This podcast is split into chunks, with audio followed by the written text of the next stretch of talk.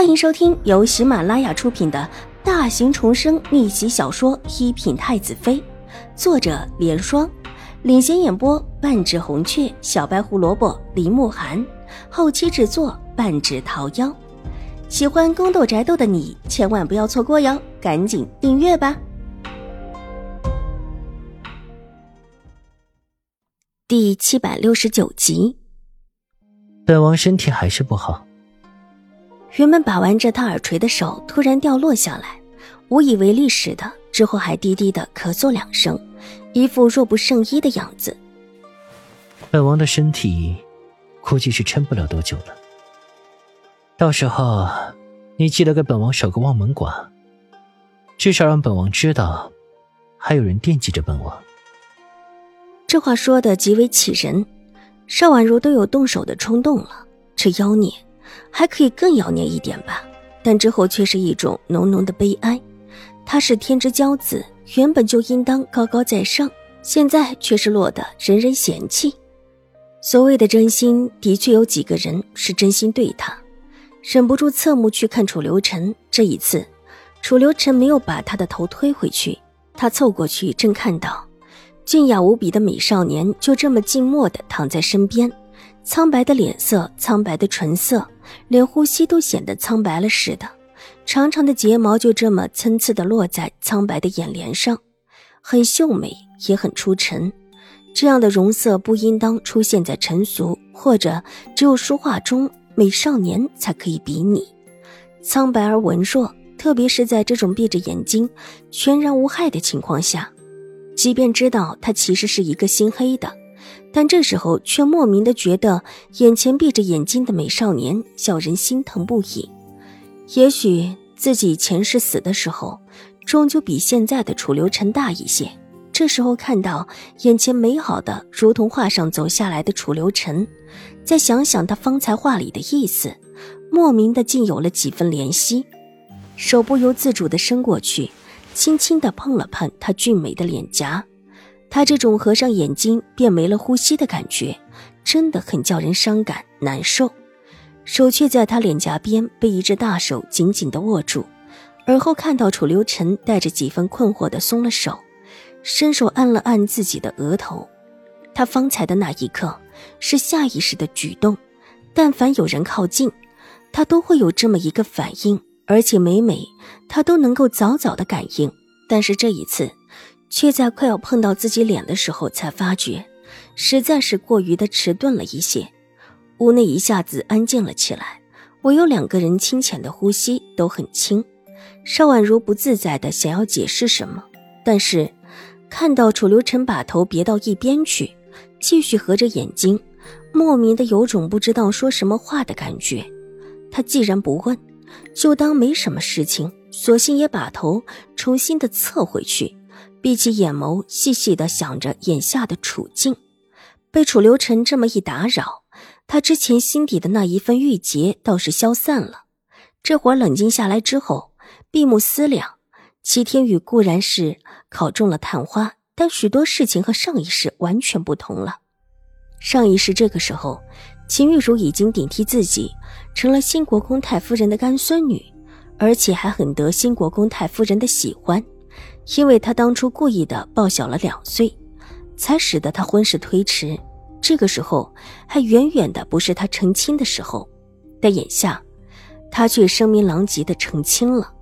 上一世，秦玉茹过得很得意，背靠着兴国公府，又有宁远将军府，永康伯府又是他的旧家，嫡氏在宁远将军府把持内务，所有的污名都落在自己的身上。秦玉茹可谓是过得顺风顺水。之所以上一世瑞安大长公主没有成为他的后盾，应当是什么原因让外祖母觉得秦玉茹绝不可能是他的亲外孙女？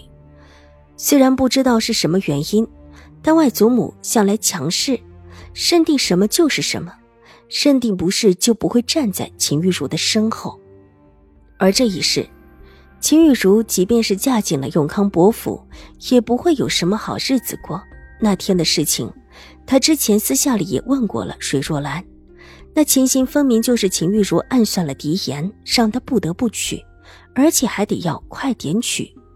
原本是要来退婚的，而秦怀勇也是同意了的，欢欢喜喜的上门来摆脱这个包裹，最后却不得不快一些的娶进来。任谁都会知道自己中了暗算，但偏偏这暗算让狄言只能够吃个哑巴亏，再加上秦玉茹当时闹死闹活的。如果不娶，这事儿就闹出大丑闻来。娶也得娶，不娶也得娶的后果是秦玉茹可以进永康伯府，但不会有什么好果子吃。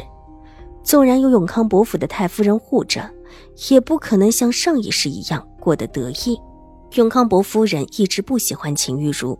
狄言上一世的时候和秦玉茹在人前也算是夫唱妇随。因着秦玉茹的背景，狄言对秦玉茹也不敢太过分。就算有宁采仙有私情，也是偷偷摸摸，后来藏不了才闹出来的。但至少在最早的时候，狄言也是真心求娶秦玉茹。这一世不同，以狄言的心性，憋屈的娶了秦玉茹。而秦玉茹的名声又这么的差，在外面被人嘲笑了回来的狄言，如何能够心平气和下来？内事不宁是肯定的。秦玉茹又不是一个愿意吃亏的，整个永康伯府都安宁不了。这一世和上一世的走向已经完全不同，纵然有些巧合存在，也无关大局。这么一想，心头越发的放松下来。自己之前倒是魔怔了，手底用力的捏了捏，清楚的感应到手上的一丝疼痛，也更加清醒的认识到自己和以前不同了。这一世的自己步步为营，再不会走上一世的老路，也不可能再无望的被人冤枉而死。喂，你怎么回事？偷偷摸了本王，就心满意足的睡觉了？身子被什么用力的摇了摇，邵婉如睁开水眸，茫茫然的看着空中，一时之间不知道身在何处。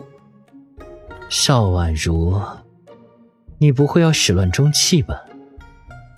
耳边轻柔的声音带着几分鄙夷，邵婉如有一些茫然的转过头，正对上楚留臣那双俊美的眼睛。他一手撑着头，一只眼睛看着邵婉如，眼底满满的鄙夷和指责。他下意识地摸了摸头，方才枕在下面的胳膊不见了，他的手不知什么时候抽走了。他这才意识到自己方才想着想着睡着了。看着邵婉如从一脸懵懂到满眼惊讶，甚至看到她的小脸方才搁在自己胳膊处的玉片上割出一个小红印，楚留臣莫名的觉得好玩。这丫头可真是迷糊，不过这个样子看起来既可怜又可爱。本集播讲完毕，下集更精彩，千万不要错过哟。